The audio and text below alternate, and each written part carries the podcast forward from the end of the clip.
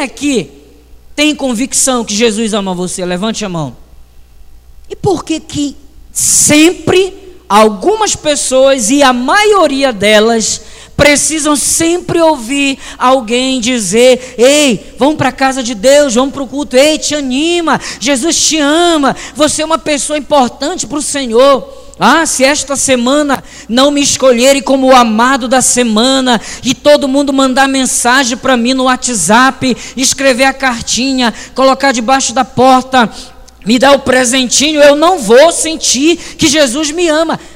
Algumas pessoas ainda precisam que alguém faça isso, apesar de já saber, de já conhecer, de já entender, de precisar faltar, porque quer que alguém sinta falta e o outro vá atrás bater na porta. Olha, senti tua falta.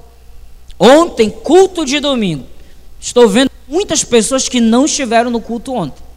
Faltaram muitas pessoas. Muitas mesmo. Teve rede que não veio ninguém. Aí hoje estão aqui. Glória a Deus por isso. Então, me leva a crer que não estavam doentes. Segundo, que não viajaram. Terceiro, não sei a terceira. Mas nos leva a crer que talvez não vieram por algo tão forte, por algo tão profundo que alguém precisou mandar uma mensagem dizer: "Eu senti a sua falta no culto, oh, sentiram a minha falta, então eu vou hoje, vou estar segunda lá". Claro que nós precisamos sempre ressalvar algum problema, alguma dificuldade, algo mais sério que aconteceu para não estar. Mas aqui o autor chega e diz: Ei, você precisa tomar uma posição. Eu vejo ele dizendo assim: você precisa crescer. Você não pode mais agir como se fosse uma criancinha de colo que precisa toda hora a mãe está dizendo: te senta, te aquieta, te acomoda, te comporta, não te levanta. Existem pessoas que já criaram uma síndrome, a síndrome do alerta ali, a síndrome do soneca no, no celular, no despertador. Já viram isso? A gente sabe que tem que acordar, a gente sabe a hora que tem que acordar, mas a gente põe o horário para acordar, mas nunca levanta no horário que a gente colocou. A gente só levanta quando o despertador de 5 em 5 minutos fica tocando. Pi, pi, pi, pi. Ainda tem mais um tempo. Pi, pi, pi, Ainda tem mais um tempo. Pi, pi, pi. Tem mais um tempo. Pi, pi. Até que a gente não ouve mais e desperta. Meu Deus do céu, não ouvi. Ouviu sim. É que você e eu, já fiz muito isso não me levantei na hora que era para levantar. A palavra de Deus diz a mesma coisa. Já passou da hora de você se colocar na posição de um adulto espiritual, de alguém que tem capacidade hoje de carregar outro no colo. Mas alguns de nós insistem em querer ser carregados. Vai ser igual aquela história do filho já de 50 anos está na casa e mãe, onde está a minha cueca que eu não achei? E a mãe diz: Meu filho, pelo amor de Deus. O autor aos Hebreus chega dizendo isso. Você precisa desejar crescer. Não adianta você ter uma base sólida se você não faz uma construção. A engenharia diz que quando aí tem os engenheiros civis aí os estudiosos e os formados, se eu estiver falando alguma coisa errada, me corrija, levante agora você errou. Tá bom, Caio? Faça isso, por favor. E a engenharia civil diz que toda construção, quando eu faço um alicerce, e esse alicerce ele fica exposto às intempéries do tempo, ou seja, à chuva, ao vento, ao sol. Aí eu construí só para ficar lá bonito, abandonado. Sabe aquela construção que alguém fez, você conhece? Está lá, até hoje o alicerce está pronto, nunca levantaram parede nenhuma. Está cheio de limo, está cheio de situações complicadas. Por quê? Porque o tempo vai fazendo com que aquilo que estava sólido, firme para ser construído algo maior, ninguém deu caso, ninguém construiu. Aí as intempéries, as infiltrações começam a chegar. É igual uma laje. Ah, vamos fazer uma laje porque a nossa casa vai ter dois pavimentos. Aí se constrói a casa, se faz a laje e nunca levanta o segundo pavimento. Já viram isso acontecer também? Aí o que acontece? O tempo vai passando, a chuva ataca, o sol ataca, daqui a pouco começa a infiltrar, os quartos lá embaixo começam a encher de mofo, começa a ver a umidade muito grande, depois começa a vir as doenças, alergias e tanta situação. Por quê? Porque aquela estrutura, aquela base não foi feita para estar parada ela foi feita com um propósito: que as paredes sejam erguidas e uma construção aconteça. Por mais sólido que você seja, por mais firme que você esteja na fé, se você não decidir crescer em Deus, uma hora vai acontecer que a tua vida começa a ter interferências externas. E a Bíblia fala sobre isso. Agora há pouco estava conversando com o pastor Alessandro sobre isso. Olha só, e a referência que nós conversamos está aí. Abra comigo, por gentileza, 1 Coríntios Olha o que a Bíblia fala sobre isso. Primeira carta de Paulo aos Coríntios, no capítulo 15 e versículo 33. 15 e 33. Olha só o que diz. Não vos enganeis, as más conversações corrompem os bons costumes. Corromper, ele vem nesse sentido de infiltrar-se, vem nesse sentido de começar a acontecer o que na própria engenharia chama de patologia nas construções. Não é isso, meu engenheiro? Você sabe o que é patologia? Eu pensei, sinceramente, quando eu pesquisei isso, eu fiquei, ó, oh, eu pensei que patologia só era da área médica. Porque patologia são doenças, não é isso? Alguém da área médica aí, enfermagem, não sei mais o que odontólogo, está até mudando o nome agora, né, do curso. Patologias são doenças, e doenças acontecem ou por uma infecção, ou por vírus, ou por bactérias, ou por contaminação, ou por contato, mas principalmente porque o nosso corpo, as defesas do corpo não foram fortalecidas. Não foram fortalecidas para impedir que essa doença, que essa patologia te alcançasse. A engenharia fala disso. Patologias, doenças nas construções, quando algumas pessoas tentam, mesmo sabendo que você ficou há muito tempo e a tua base que antes estava sólida começou a ser infiltrada com o quê? Aí vem um pensamento. Tu acha que está sólido em Senhor, não começou a construir nada na tua vida. Aí vem um pensamento dizendo: Tu está tanto tempo na igreja, só parado aí. Tu vai todo dia para o culto. Tira um dia para ti. Ei, tu é líder tanto tempo, tu merece umas férias, tu merece relaxar mais ainda. Aí vem alguém aqui, como eu disse a palavra, com uma conversinha, ei, tu ainda está aí no vento, tu ainda está na célula, tu ainda está nessa igreja, tu já é o que lá? Tu já é o que? Bispo, apóstolo? Qual é a tua função? Tu já chegou a fazer alguma coisa? Ei, tu tem um talento, tu é músico, tu sabe tocar, tu é guitarrista, tu é tecladista, tu já foste lá te apresentar, vai lá, tu sabe cantar, já te deram oportunidade para fazer alguma coisa? Aí as conversas paralelas começam a infiltrar. E a tua base que antes você achava que estava sólida, mas como você não construiu nada, você não protegeu, você não construiu os muros de contenções. Por isso que em toda construção se coloca aqueles muros, aquelas grades, aquelas telas para proteger. Olha um exemplo. Quem já viu aqui na Avenida Centenário, bem ao lado ali do condomínio Água Cristal, uma construção que estão fazendo? Quem já viu? Quem passou esses dias por lá? O que, vocês viram de diferente ali? Hã? Os extraterrestres desceram, abduziram ali, tem uma nave enorme, abriram ali uma tenda como se fosse uma bolha. Quem já viu? Bem ao lado. Todo mundo passa ali e fica, mas o que será isso? O que ainda não descobri. Quem souber aí me fala no final, que eu estou curioso para saber. Todo mundo passa ali e olha. Eu lembro, logo que eu passei nas primeiras vezes que começou essa construção, eu vi as máquinas ali fazendo a terraplanagem, fazendo ali todo o alinhamento do terreno, e eu fiquei imaginando o que será que vão fazer. Esta semana, caminhando com a Josi e o João Miguel, e nem ia caminhando, né? eu ia levando ele. Nós passamos e levamos um susto. Olha, meu Deus, o que é isso aqui? Da onde apareceu isso? Ela disse que ela passou de manhã, não estava. Quando passamos a noite, já estava ali, aquele enorme da bolha.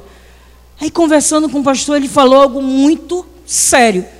Que nas construções agora mais modernas, eles estão protegendo de tal forma os terrenos, de tal forma, devido ao nosso clima, devido ao nosso tempo aqui, devido ao tipo de solo da nossa região. Os solos da nossa região aqui são solos muito úmidos, solos alagadiços.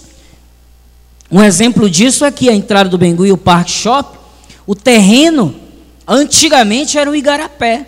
Eu lembro-me que quando estavam construindo o shopping, aí muita gente disse: estão doidos, vão construir esse shopping, esse shopping vai desabar, esse shopping vai cair, porque é um terreno alagado, era um igarapé, minha avó tomava banho, não sei quem tomava banho, o Ben e o Gui, na época que estavam vivos, era o igarapé deles. Lembram disso? E o povo falava. Mas olha que interessante, gente. Quem lembra bem, quando começaram a colocar a primeira placa lá, o projeto não era esse. Era um projeto bem alto do shopping. Esse prédio que está aí, dessa, desse bloco de, de construções, de escritórios e tudo mais, já era para existir desde o início da construção do shopping. Mas quando perceberam que o terreno não aguentaria isso, eles começaram a fazer a terraplenagem, a macrodrenagem, tirar a água do solo. Até hoje, quando chove, tem alagamento, tudo tem que drenar, todo um cuidado. Por isso que tem só dois pisos o shopping. Tem gente que reclama, ah, esse shopping só tem um piso, é um corredorzão, entra aqui e acaba ali. Mas isso é por uma segurança de engenharia. E levando também as novas perspectivas do mercado que você vai andando, vai vendo tudo. Mas o que significa dizer que eles se atentaram ao solo, se atentaram às condições de onde estavam fazendo uma construção e se precaveram e se protegeram daquilo que poderia danificar a construção.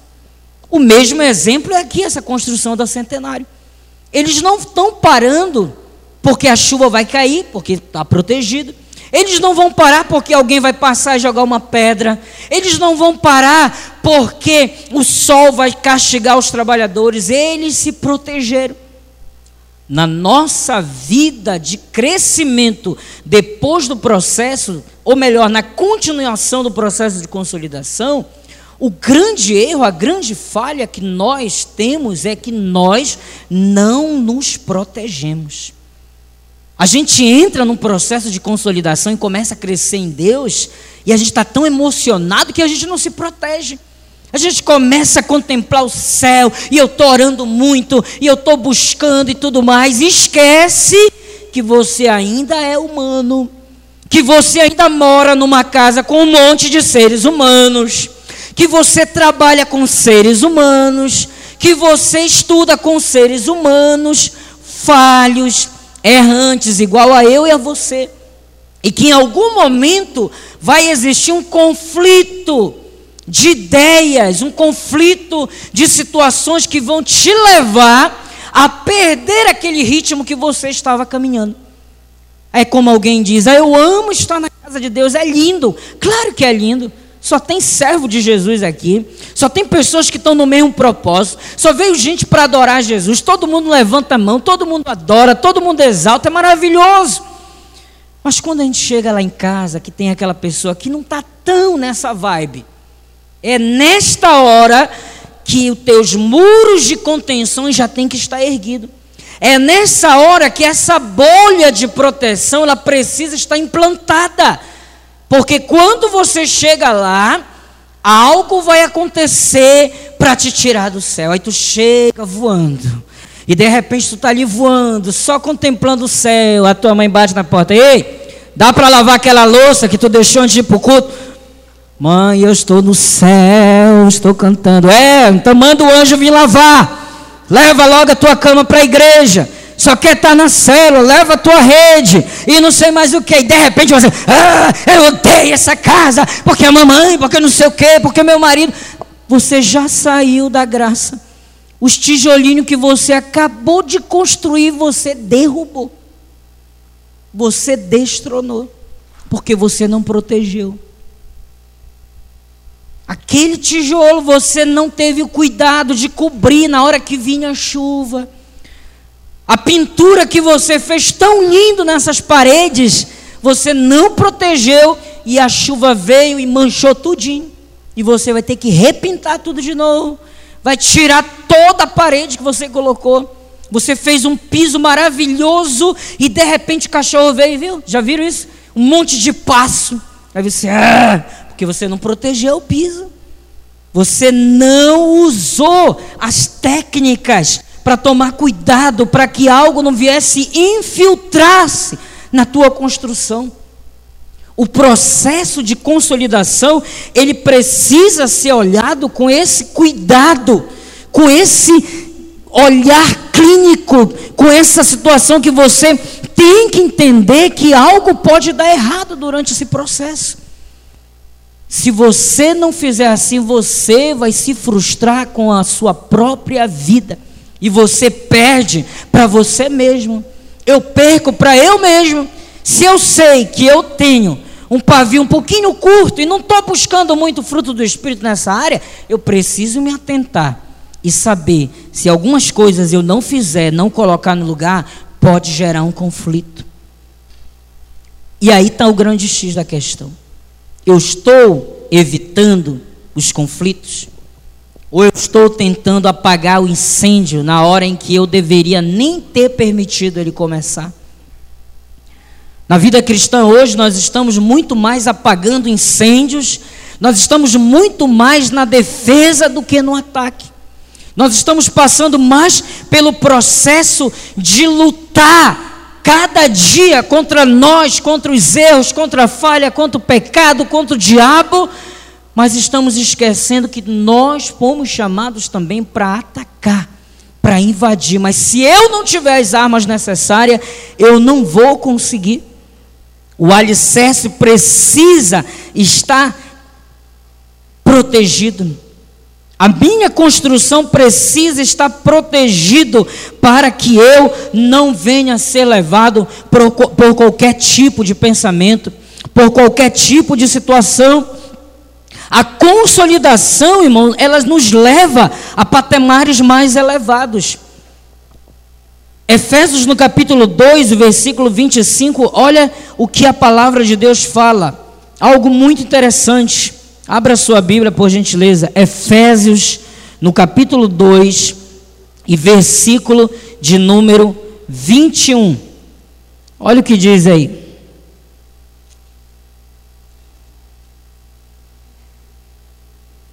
Vamos ler a partir do 20, que diz: Edificados sobre o fundamento dos apóstolos e profetas, sendo Ele mesmo, Ele quem? Cristo Jesus, a pedra angular, no qual todo edifício bem ajustado cresce para santuário dedicado ao Senhor.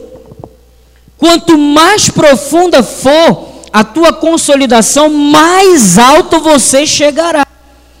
Os maiores edifícios são aqueles que têm os mais profundos alicerces.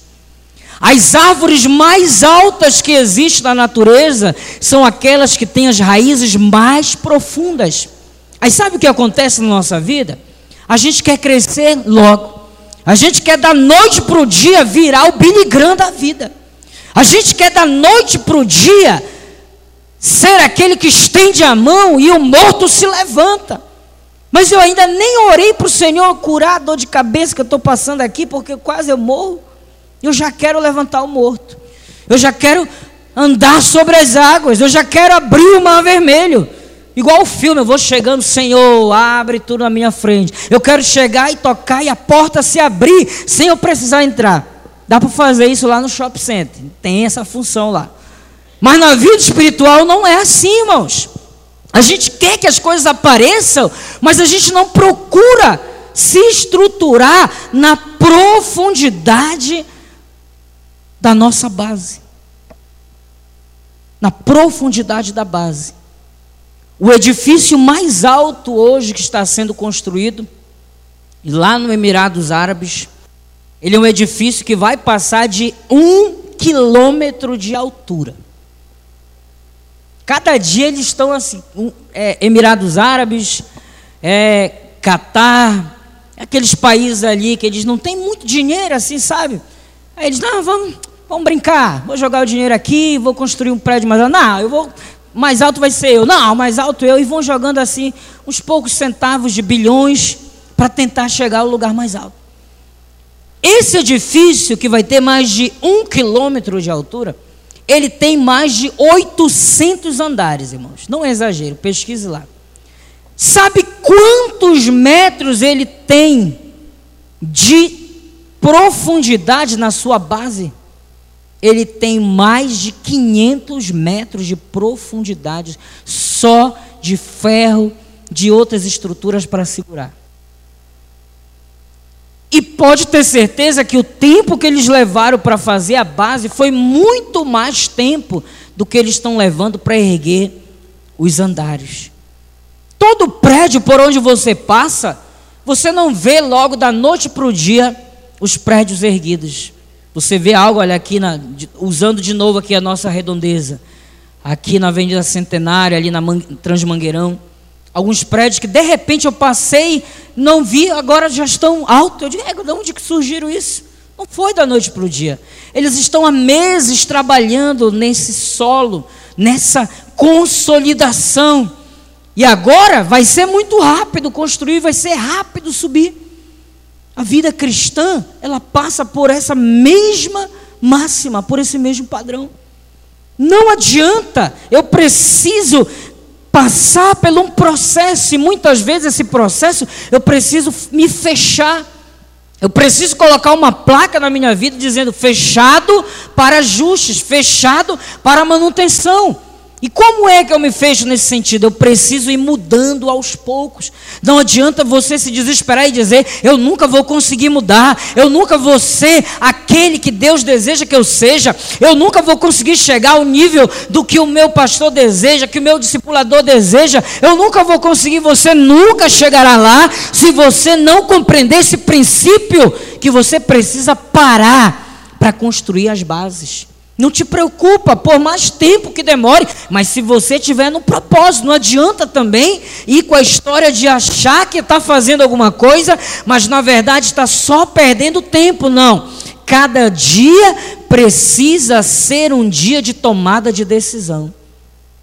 A pergunta é: o que você fez hoje? O que eu fiz hoje? O que nós fizemos hoje? Que você pode pontuar no seu caderninho de fases do crescimento espiritual, da sua vida de consolidação, que hoje você possa levantar a mão, que eu não quero pedir que você levante, mas se precisasse, você levantaria e diria: Eu fiz isto aqui. E talvez possa ser algo tão simples que pareça aos outros tão simples, mas para você foi algo que demandou uma decisão. Às vezes um simples calar, às vezes um simples falar, às vezes uma simples retroceder, um simples parar.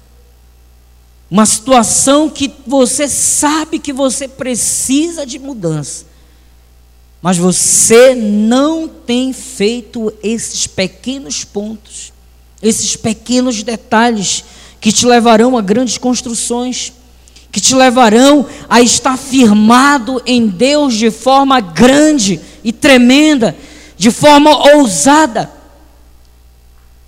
O ano está acabando, irmãos. Faça uma análise na sua vida, como eu tenho feito na minha. Em que nós evoluímos nesses dias do ano de 2019? Quais foram os pontos na sua vida de consolidação que você possa dizer, Senhor, aparentemente para os outros eu não fiz nada, mas o Senhor sabe todo o processo que eu estou passando. Para que em 2020 eu consiga, com a tua ajuda, se o Senhor permitir, chegar a patamares maiores patamares de superação. Ninguém se supera se antes não estiver consolidado. Ninguém chega ao nível da maturidade sem antes se superar. Não adianta você querer alcançar lugares mais altos se a tua estrutura não está preparada para isso. Tem pessoas sonhando com os lugares altos, mas tem medo de tirar o pé do chão. Tem pessoas sonhando com as grandiosidades de Deus, e Deus tem coisa grande para nós, irmãos. Está na palavra do Senhor que os melhores lugares dessa terra, eles são para os filhos de Deus, são para mim, são para você. Os melhores lugares na faculdade, os melhores lugares nos, no mercado de trabalho, os melhores lugares em todas as áreas da nossa vida que podemos imaginar. Mas a decisão é: Deus não é injusto, Deus não colocará ninguém lá que não esteja passando por esse processo, por mais que alguém tenha chegado de maneira errada, mas tem uma hora que vai ruir, porque não tem uma base sólida. Aí sabe o que a gente faz? Ao invés de fazer essa análise e dizer realmente, Deus tem um emprego maravilhoso para mim, mas o errado sou eu. Eu é que não estou procurando, eu me acomodei, eu não estou estudando, terminei o ensino médio e parei. Não estou procurando me atualizar, não estou procurando um cursinho, procurando estudar, seja pela internet, por qualquer lugar. Hoje está tudo na palma da sua mão e da minha mão. E o que, que a gente faz? O que você tem feito com as ferramentas que Deus tem colocado na tua mão? Faça uma pesquisa hoje, dentro de você mesmo. O que mais você faz quando está na internet? O que mais você procura? O que mais você tem se alimentado? Eu não estou falando aqui em quesitos de pecado, nada disso. Eu estou falando no sentido da busca do conhecimento. O que tem sido a tua estrutura quando você está nessa ferramenta? O que você tem feito no tempo que você passa na sua faculdade, na sua escola? Será que você tem absorvido conhecimento no teu professor? Será que você tem perguntado mesmo, valido a pena os dias de estudo que tu passou no Enem para te entrar lá nessa faculdade? Será que tu tem feito valer a pena o dinheiro que você está pagando na mensalidade, o dinheiro que seu pai, que você que está trabalhando, que você está investindo, você está valendo a pena? Ou será que quando você sair deste curso, desta faculdade, na verdade só valeu para você pegar um papel, um diploma, onde diz que você é formado em alguma coisa? Tem muitas pessoas agindo assim na vida espiritual. Acham que a vida com Deus é uma vida simplesmente para ter um passaporte para o céu. Deus não nos colocou nesse mundo simplesmente para nós sermos arrebatados ou passarmos para Ele através do processo da morte. Se Deus quisesse que nós não fizéssemos nada nesse mundo, Ele não teria nos colocado aqui, Ele já teria nos levado direto. Deus nos colocou aqui, nos mantém vivo, nos mantém de pé, mantém você nessa família, mantém você nessa escola, mantém você nesse trabalho, porque Ele tem um propósito. Ele tem uma razão para a tua vida. Será que você já procurou analisar qual é o propósito da tua existência lá nesse local que Deus te colocou? Ou você passa a vida inteira reclamando da tua casa, da tua família, da tua vida, da tua célula, da tua liderança, da tua igreja, o tempo vai passando e o tempo vai passando e a tua base está rachando e a tua construção está ruindo. E Jesus está olhando e dizendo: Eu quero fazer de você um edifício. Mas eu sei que se eu colocar mais um andar, mais um degrau na tua vida você não vai suportar. Deus está hoje aqui falando com cada um de nós que nós precisamos compreender o princípio que uma das consequências para que Deus nos leve a ter uma consolidação firme é crescer. Se você não almeja chegar aos lugares altos de Deus e não procura os meios que a palavra ensina para você chegar, você sempre vai estar nesse mesmo patamar. A tua vida vai passar. Vai chegar um ponto que você mesmo vai se chatear com você mesmo. Vai se chatear com Deus, vai dizer: "Ah, eu vou desistir de tudo. Eu vou largar tudo porque não está valendo de nada. Eu já estou fazendo tudo forçado, é porque você não está procurando todos os dias descobrir o novo de Deus. A palavra do Senhor diz que as misericórdias do Senhor são as causas de nós não sermos consumidos, e todos os dias elas se renovam. Todos os dias elas se renovam. Ou seja, Deus tem novidade todo dia para mim e para você. A questão é: você tem procurado essa novidade? Ou você já está no fim de tudo, se cansando, dizendo, desisto. Aí tem pessoas que dizem, eu saí da igreja. Muito bem.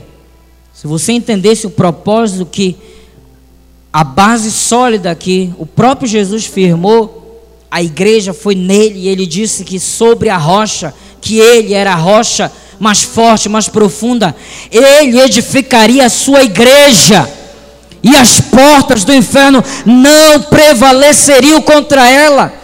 Então, quando alguém diz eu estou saindo da igreja, na verdade é porque você nunca foi igreja, porque ninguém sai da igreja, você se torna igreja, você é igreja e você constrói um prédio, não um prédio físico, mas um prédio espiritual para abrigar outras pessoas.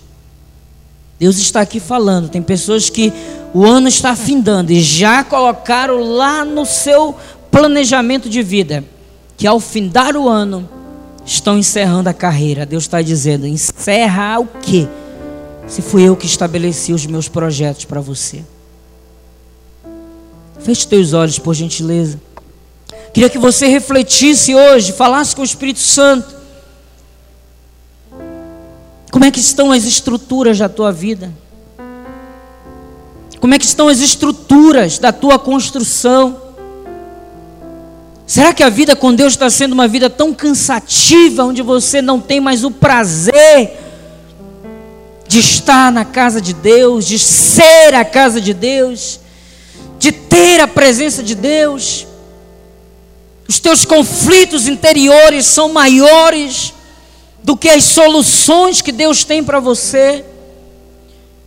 A pressão exterior das pessoas, dos ditos amigos, dos problemas, tem feito você simplesmente só reclamar, reclamar, reclamar e não conseguir contemplar, por menor que seja, que você está crescendo em Deus.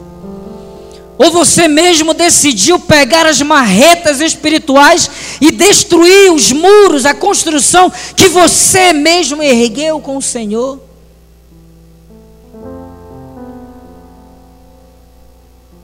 Talvez você esteja como um personagem que ele tinha tudo para ser alguém derrotado na vida. E eu fecho dando esse exemplo. Thomas Edison, permaneça de olhos fechados. Thomas Edison foi um dos maiores empreendedores, empresários e inventores da história. Ele patenteou mais de duas mil invenções que ele conseguiu com a sua inteligência, com o seu crescimento, implantar. Uma dessas foi a lâmpada, as lâmpadas incandescentes. Mas Thomas Edison, ainda quando criança, ele chegou em casa com uma cartinha e disse para sua mãe: Mamãe, o professor me deu essa carta e disse que era só a senhora que poderia ler esta carta. Quando a mãe dele leu a carta, ela começou a chorar copiosamente. E ele disse: Por que a senhora está chorando? Leia para mim. E ela leu dizendo assim: Olha, o seu filho é muito inteligente. O seu filho é muito além do que as crianças que estão aqui. A nossa escola não está pronta para receber o seu filho, não traga-o mais à escola, ensine ele dentro da sua própria casa. E aquela mulher chorando passou toda a vida dela ensinando. Oh, mas Edson, dentro de casa, ele não foi mais à escola. E ele começou a construir, começou a inventar, se tornou famoso. Um dia a mãe morreu. Ele foi na velha casa onde ele cresceu, e lá na gaveta, empoeirada, ele encontrou a mesma carta, dobrada ainda, e ele pegou aquela carta que ele nunca havia lido e quando ele abriu, ele teve uma surpresa. Aquilo que a mãe dele leu para ele, na verdade, não era o que estava escrito na carta. A carta dizia assim: O seu filho não presta, o seu filho não é capaz, o seu filho não pode estudar na nossa escola, o seu filho é inferior, o seu filho não tem condições de estar aqui. Ensine-o dentro da sua casa. Por isso a mãe dele chorou.